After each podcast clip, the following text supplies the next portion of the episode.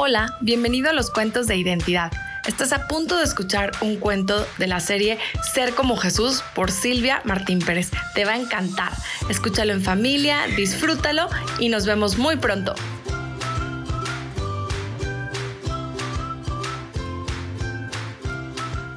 La cucaracha y la luciérnaga por Silvia Martín Pérez.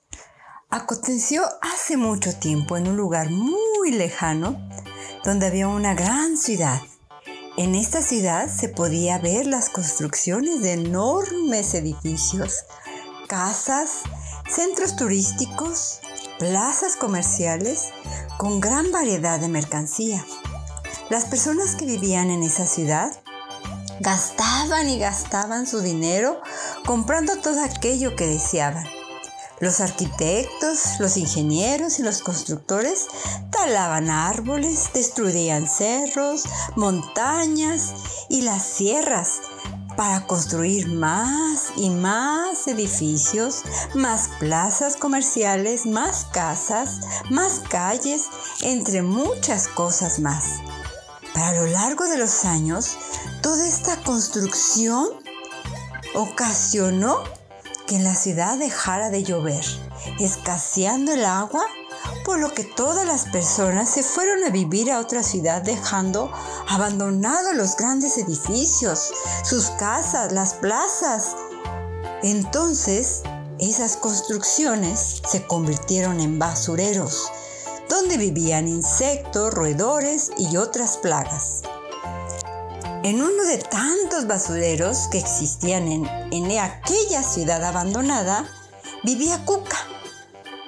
Cuca era una cucaracha albina y tenía un defecto en una de sus alas por la que no podía volar, como las demás compañeras, las cucarachas. Tenía unas grandes antenas que casi doblaba el tamaño de su cuerpo. La apariencia física de Cuca era motivo para que sus compañeras le hicieran bullying. Las grandes antenas de Cuca le permitían encontrar alimentos fácilmente en lugares nunca imaginables, pero cada vez que intentaba comérselo, llegaban sus compañeras aventándola y quitándoselos, y además de ella se lo comían. Sí, delante de ella se lo comían, burlándose. Así era cada vez que ella encontraba algún alimento. Cuca se sentía sin esperanza de vivir, no solo porque llevaba cinco semanas sin probar bocado, debido al abuso de sus compañeras, sino que su corazón ya no había esperanza de nada bueno. Cuca, cansada del abuso y rechazo de sus compañeras, decidió alejarse de ese enorme basurero donde vivía para buscar en otro lugar que comer. Cuca se guiaba por sus grandes antenas para encontrar algo que comer. Sin embargo, no encontraba nada. Su cuerpo se debilitaba más y más. Y no solo que no había comido, sino porque su corazón no tenía esperanza de nada, pues se sentía sola, rechazada el deseo de vivir se estaba apagando. Cuca siguió caminando sin rumbo alguno. Sin darse cuenta se metió a un lugar oscuro y con sus antenas grandes pudo leer algo que pudiera ser un alimento. Así que se dirigió caminando hacia ese lugar donde su antena le indicaba y cuando llegó ahí vio otro insecto que estaba herido. Cuca, a pesar de cómo se sentía, lo movió con una de sus patitas para ver si estaba muerto y podérselo comer. Pero al moverlo se escuchó, ¡ay! ¡ay! ¡Me duele mi pancita! ¡Aquí! ¡aquí! El insecto señaló la parte inferior de la pancita y luego les dijo, ¿me puedes ayudar, por favor? Cuca, al escuchar su voz que le decía que le ayudara, enseguida le preguntó, ¿Cómo puedo ayudarte? ¿Quién eres? Contestó el insecto herido, ¡Ay! Yo soy Luciérnaga. y mi nombre es Lucy. ¿Me puedes ayudar a levantarme para ir hacia allá? Indicándole el lugar con una de sus patitas delanteras. A pesar de que se sentía tan desanimada y débil, ayudó a Lucy llevándola hacia el lugar que ella le indicó. Cuando llegaron a ese lugar, Lucy empezó a colocarse en la parte inferior de su pancita lodo con algunas pequeñas hierbas que estaban ahí.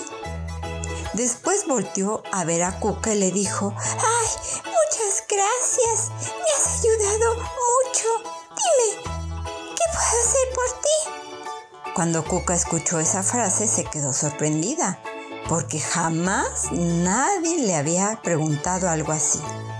Pero Cuca, sin esperanza en su corazón, no le contestó nada. En eso se escuchó un ruido. Era la panza de Cuca que rugía de hambre. Por lo que Cuca movió sus enormes antenas para localizar otra cosa que pudiera comer. Sin contestar nada a Lucy, se dirigió hacia un montón de piedras y debajo de ella se encontró insectos muertos, por lo que devoró con gran rapidez. Lucy la observaba atentamente desde el lugar donde estaba ella, pues como Cuca era muy blanca podía distinguir su silueta en la oscuridad. Al terminar de comer, Cuca se echó sobre sus cuatro patitas para reposar. Lucy después con lentitud se dirigió hacia donde estaba Cuca y al verle más cerca el rostro de ella, se dio cuenta de la profunda tristeza que Cuca tenía, por lo que le pregunté, Ella le contestó descanadamente, mi nombre es Cuca. Ah, Cuca.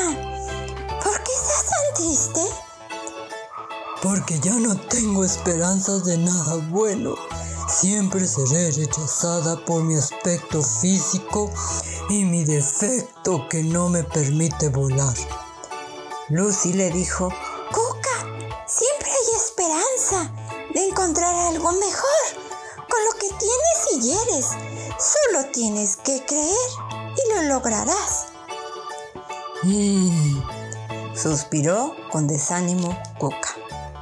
En eso de repente en la parte inferior de la pancita de Lucy empezó a emitir una luz brillante que iluminó el lugar oscuro donde ambas estaban. Enseguida Cuca se levantó muy atónita de ver tal hecho.